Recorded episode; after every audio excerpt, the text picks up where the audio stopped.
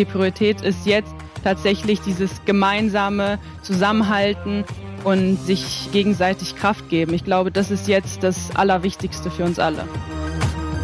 Sie ist die erfolgreichste deutsche Tennisspielerin der letzten 20 Jahre. Sie gewann die Australian Open, die US Open und setzte sich auch die Krone des Welttennis auf mit ihrem Sieg in Wimbledon. Normalerweise wäre sie jetzt auf der Tour, doch die weltweite Pandemie hat auch die Tenniswelt lahmgelegt. Mein Name ist Jessica Liberts und ich freue mich, euch zum ersten Generali Podcast Lunchbreak mit Angie Kerber begrüßen zu dürfen. Heute in der ersten Folge unseres neuen Podcasts wollen wir vor allem über die aktuellen Themen sprechen, die uns alle bewegen. Die Vollbremsung des Lebens, wie es langsam, kann man sagen, wieder Fahrt aufnimmt und das Ganze mit einer wunderbaren Frau, Angie. Schön, dass du da bist. Hallo, ich freue mich auch. Angie, gehen wir mal ein paar Wochen zurück. Ich kann mich noch ziemlich gut erinnern. Ich sollte am 14. März ins Stadion bei RB Leipzig gegen Freiburg. Und ich war schon am Freitag auf halbem Weg nach Leipzig und dann kam die Nachricht, Spieltag doch endgültig abgesagt, ich also wieder rumgedreht nach Hause gefahren.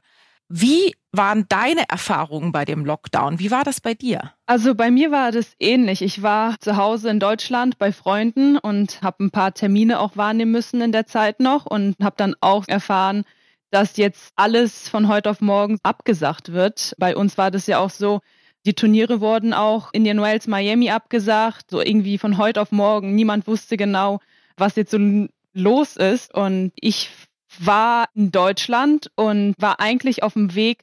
Mein Plan war, ein paar Tage später nach Polen zu fahren, zu meinen Großeltern, zu meiner Schwester, die auch dort war.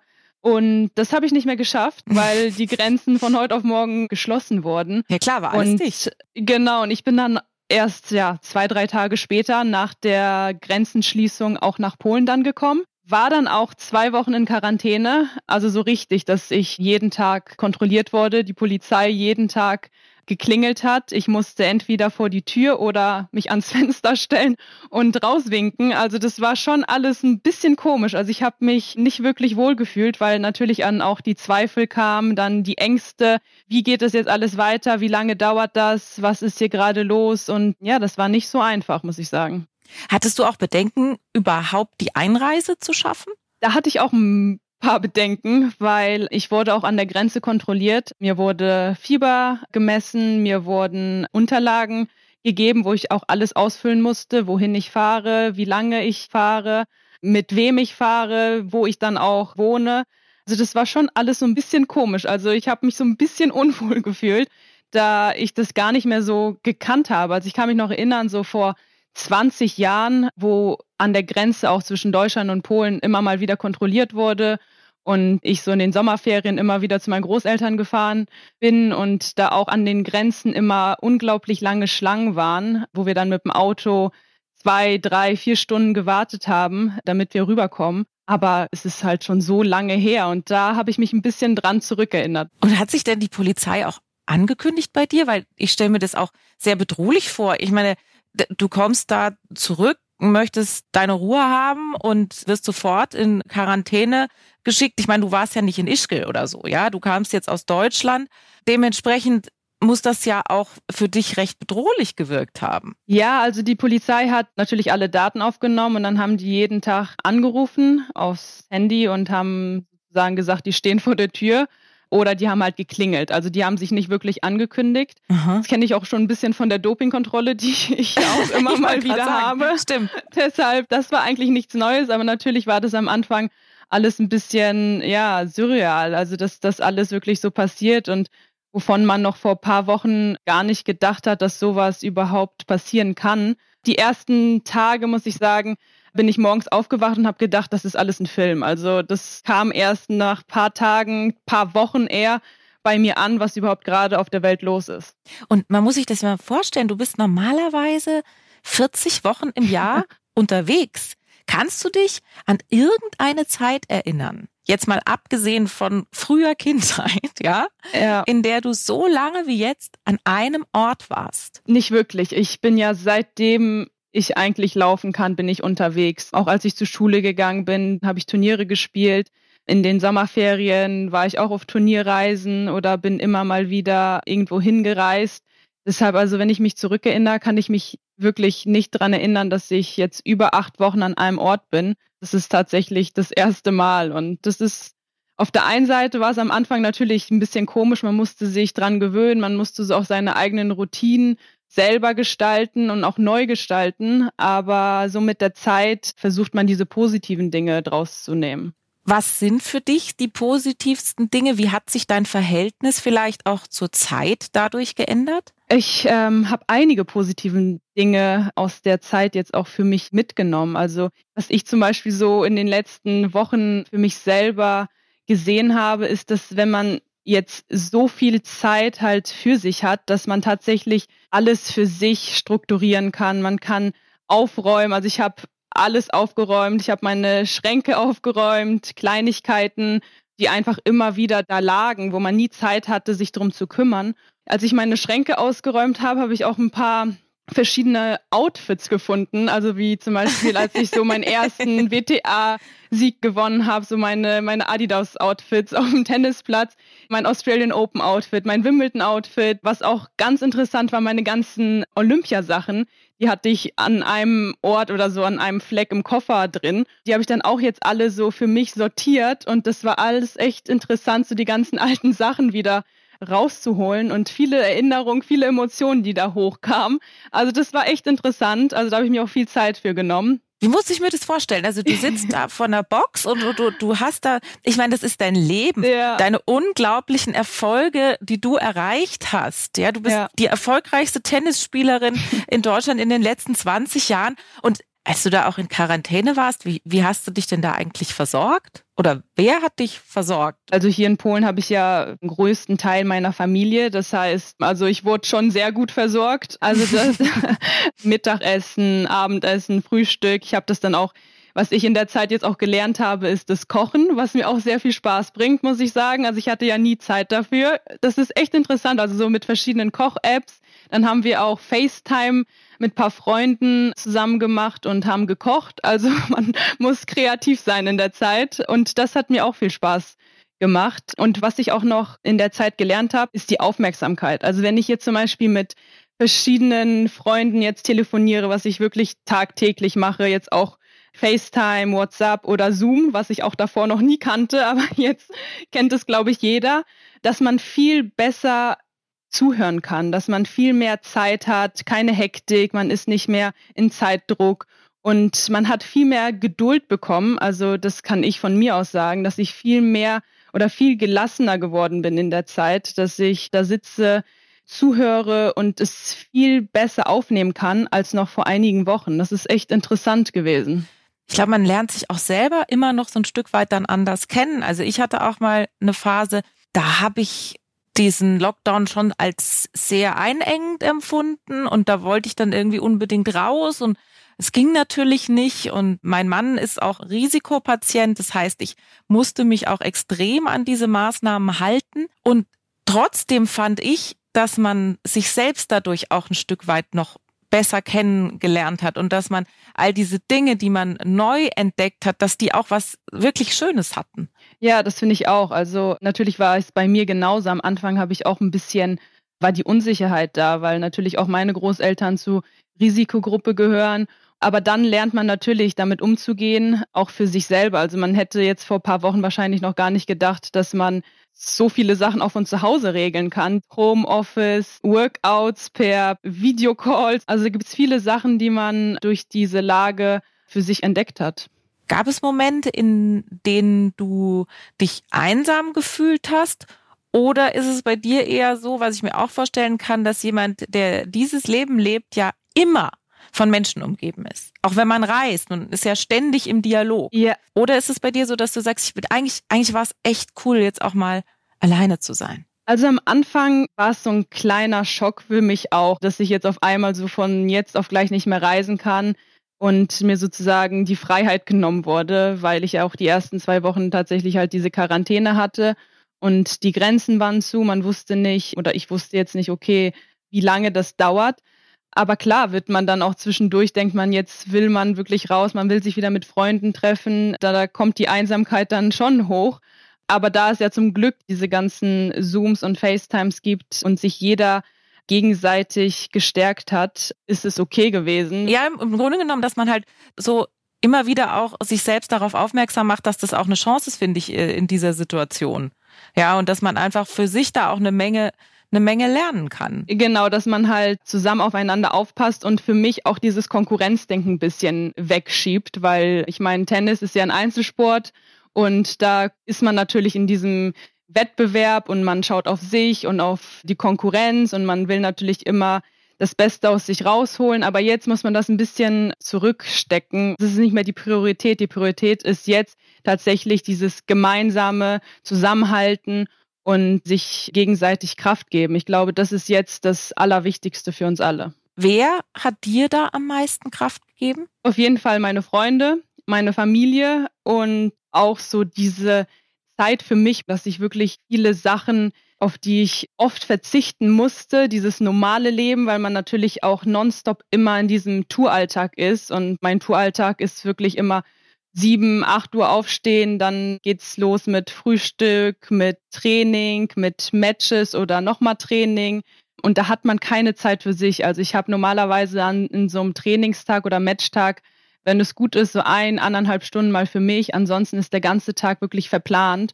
Und jetzt hatte ich halt tatsächlich diese Zeit, wo ich nicht auf die Uhr schauen musste, wo ich mal ausschlafen konnte, nicht diesen Zeitdruck hatte, auch ein bisschen kreativ werden musste mit meinen Workouts, mit verschiedenen anderen Sachen. Das hat mir auch so die Kraft gegeben, mal was Neues auszuprobieren. Online-Sport ist ein gutes Thema. Also ich äh, habe auch versucht, mich da, äh, ja doch, ich war, war echt relativ fleißig, so Online-Kurse mitgemacht und mir ein Rudergerät gekauft und mhm. das macht mir super viel Spaß. Kann man auch nebenbei immer mal vielleicht eine Serie gucken oder so. Für dich ist es aber ja wahrscheinlich als Leistungssportlerin nochmal was völlig anderes. Wie hast du dich fit gehalten und durftest du eigentlich in irgendeiner Form zum Beispiel bei dir dann auch zu Hause noch Tennis spielen? Nee, also ich habe am Anfang auch oder ich durfte auch kein Tennis spielen. Ich durfte gar nicht aus dem Haus. Hier durften wir auch gar nichts machen. Also wir durften ja auch wirklich nur einkaufen gehen und das war's. Aber natürlich habe ich versucht, mich fit zu halten, bisschen kreativ zu sein. Aber das Erste oder das Wichtigste ist ja, diese Ziele zu haben, also Ziele zu definieren und sich ein bisschen, also kleine Ziele zu setzen. So kleine Tagesziele meinst du? Genau, kleine Tagesziele oder Wochenziele, dass man in einer Woche vielleicht anstatt 10 Liegestütz 15 Liegestütz schaffen kann, dass man tatsächlich so jeden Tag seine Routine hat. Das war, ist ganz wichtig gewesen, auch für mich. Und klar, dieses Teamworkout hat mir natürlich viel Kraft gegeben, dass ich nicht alleine ins Schwitzen gekommen bin, sondern mit meinem Team die Workouts jeden Tag auch hatte, auch zu einer bestimmten Uhrzeit, dass jeder wusste, dann und dann haben wir eine Stunde, wo wir zusammen trainieren. Das hat mir auch viel Kraft gegeben. Das waren so die Sachen, die ich gemacht habe, um fit zu bleiben. Und wer ist dann da dabei, wenn du so ein Zoom oder Facebook Time-Training machst? Also das war unterschiedlich. Also die, die gerade Lust hatten. Also mein Physio hat viele Workouts zusammengestellt. Also er war immer dabei mit mir. Ja, dann entweder der Trainer, dann ein paar Freunde, dann Familienmitglieder haben dann manchmal mitgemacht. Also das war immer unterschiedlich, so wie das einem gepasst hat. Aber wir beide haben immer vorgelebt. Aber du hast jetzt nicht sozusagen mit der Zeitverschiebung, mit keine Ahnung, Serena Williams noch ein gemeinsames Online-Workout gemacht? Nee, das habe ich nicht. Ich habe halt mit vielen Spielern auch gefacetimed, da jeder ja woanders sitzt und auf der ganzen Welt ja auch dieser Shutdown gewesen ist oder immer noch ist. Und das war interessant auch zu hören, wie das in den anderen Ländern alles ist und aussieht, obwohl es, muss ich sagen, überall relativ gleich aussah. Aber das war natürlich immer interessant, sich auch mit anderen Kollegen und Freunden auszutauschen. Ich weiß, dass du jemand bist, der auch sehr über den Tellerrand hinausschaut. Und wir haben über die positiven Entwicklungen gesprochen, aber es gibt natürlich sicherlich auch in deinem Sport junge Kolleginnen, die jetzt noch nicht das erreicht haben und die vielleicht dann auch in solchen Momenten in, in finanzielle Schieflagen geraten. Wie denkst du darüber und was bekommst du mit und wie ist es auch in deinem, sagen wir mal, engeren Umfeld vielleicht? Ja, natürlich. Also es ist nicht einfach für, für viele Leute. Also ähm, natürlich sieht man das auch in, in der ganzen Wirtschaft, viele Existenzen, die bedroht werden. Natürlich bekommt man das auch mit und man leidet da auch, weil ich weiß, wie viel man in seinen Traum gesteckt hat und wie viel man auch dafür investiert hat. Also ich weiß ja, wie viel ich über Jahre an, an Kraft, an Zeit, an Emotionen da reingegeben habe, um wirklich das zu erreichen, was ich erreicht habe. Und viele ja, junge Spieler und auch viele Leute, die jetzt vielleicht ein Startup gegründet haben oder ein Restaurant aufgemacht haben, die jetzt da in so einer Lage sind, wo die vor ein paar Monaten noch nicht dran gedacht haben, es unfassbar schwer ist. Und man kann nur versuchen, einfach zurückzugeben, also Kraft zu geben, wo man kann, auch natürlich auch zu unterstützen. Ich habe zum Beispiel, es war jetzt vor zwei, drei Wochen, habe ich die Madrid Open auf PlayStation gespielt und das war auch für einen guten Zweck. Äh, das ganze, genau, also das ganze Prize Money haben wir sozusagen gespendet. Das habe ich auch wirklich sehr gerne gemacht obwohl PlayStation jetzt nicht mein mein, mein Gebiet ist. Also ich habe ein Match zwar gewonnen, aber es war ja für einen guten Zweck trotzdem. Ich habe zwei verloren, ich glaube, da brauche ich noch ein bisschen Übung, aber trotzdem, dass man halt sowas macht für einen guten Zweck, dass man viele Sachen in die Charity auch gibt. Also da habe ich auch einige Projekte im Laufen. Und das ist, glaube ich, was auch ich zurückgeben kann oder was mir auch wichtig sein wird in der Zukunft, dass ich da viele Projekte machen möchte und werde. Da natürlich, ich glaube auch, dass sich alles tatsächlich noch über, über eine gewisse Zeit ziehen wird. Wir werden über äh, deine Zukunft auch im Tennis noch sprechen, allerdings in einer anderen Folge in unserem äh, Podcast Lunchbreak mit Angie Kerber. Worauf freust du dich am meisten, wenn die Kontaktbeschränkungen langsam jetzt gelockert werden? Also wenn das Leben wieder so ein bisschen Fahrt zumindest aufnehmen kann. Ich freue mich natürlich am meisten, dass ich da endlich mal wieder reisen kann, dass ich meine Freunde wiedersehe, dass wir einfach gemeinsam ins Restaurant gehen können uns ganz normal austauschen und nicht per, per FaceTime oder per Zoom, dann freue ich mich auch, dass ich endlich wieder richtig trainieren kann, dass ich wieder auf dem Tennisplatz stehen werde, dass ich wieder ein paar Bälle schlagen kann und dass ja, sich der Alltag wieder normalisiert. Also darauf freue ich mich am meisten. Das fehlt einem natürlich nach einer gewissen Zeit. Aber ist es nicht auch schön, dass man merkt, dass es einem fehlt? Weil ich auch das Gefühl habe, dass die Dinge, auf die man sich dann wirklich freut, das ist doch auch ganz wunderbar festzustellen, hey, das hat mhm. mir wirklich gefehlt und das vielleicht gar nicht so. Diese kleinen Dinge lernt man natürlich viel mehr jetzt zu schätzen. Man weiß jetzt tatsächlich, was einem fehlt und wie viel das einem fehlt, wer einem fehlt. Da war die Zeit bestimmt gut, dass man jetzt, wenn das sich wieder lockert, dass man die Dinge vielleicht auch ganz anders mit ganz anderen Augen sieht und dass man bewusster anfängt zu leben auch in diesem Hier und Jetzt mehr ist und nicht direkt schon mit den Gedanken von Termin zu Termin läuft, sondern wie man ja immer sagt, das Hier und Jetzt in dem Moment zu leben. Und ich glaube, dass wir das tatsächlich mitnehmen sollen. Das ist ganz wunderbar. Dann lass uns ganz kurz und knapp zum Ende ein Entweder-Oder-Spiel spielen. Okay. Puzzeln oder Stress backen? Äh, Stressbacken. Puzzeln glaube ich wirklich, dafür habe ich keine Geduld. Aber ich äh, bin jetzt dabei, dass ich tatsächlich vielleicht doch anfange zu puzzeln, um zu schauen, ob es mir Spaß bringt. Ich kann es unglaublich empfehlen. Ich okay. mache gerade den Turm zu Babel und es sind tausend Teile und ich habe auch gedacht, ich werde es nie schaffen, aber es ist fantastisch. Okay. Zoom oder Hangout? Zoom, auf jeden Fall. Gefällt mir auch am besten. Bist du eher der Typ, der sagt Gewichte stemmen oder Yoga? Also da bin ich der Typ für Yoga. Da kann ich entspannen, da kann ich abschalten und das habe ich auch in meiner Routine drin, dass ich für mich die Yoga-Einheiten so jeden zweiten, dritten Tag auch mache. Restaurant oder weiter selber kochen? Das ist eine gute Frage. Also ich habe es ja jetzt ein bisschen gelernt zu kochen, aber ganz ehrlich, ich freue mich auch schon aufs Restaurant, um nicht die Küche danach auch wieder aufzuräumen, weil das ist wirklich das Schlimmste am Kochen, dieses Saubermachen am Ende. Ja, das stimmt. Ich finde, man muss beim Kochen sich immer dahingehend organisieren, dass man das parallel immer alles sauber macht. Mhm. Also habe ich das mal gelernt, irgendwie bei Tim Melzer. Aber ja. so richtig klappt das auch für mich nee. nicht. Also Netflix oder lesen? Ähm, ich habe beides gemacht. Also ich habe paar Bücher gelesen und ich habe Netflix geschaut. Ich habe Haus des Geldes angefangen. La Casa Großartig. de Papel. Es war so, so gut. Ich habe alle Großartig. vier Staffeln hintereinander geschaut. Es ist echt eine Serie, die ich sehr, sehr empfehle. Vielen herzlichen Dank. Angie, es war ein wunderbares Gespräch mit dir und ich freue mich schon auf unseren nächsten Generali Podcast. Lunchbreak mit Angie Kerber. Danke ich freue mich auch. Dankeschön.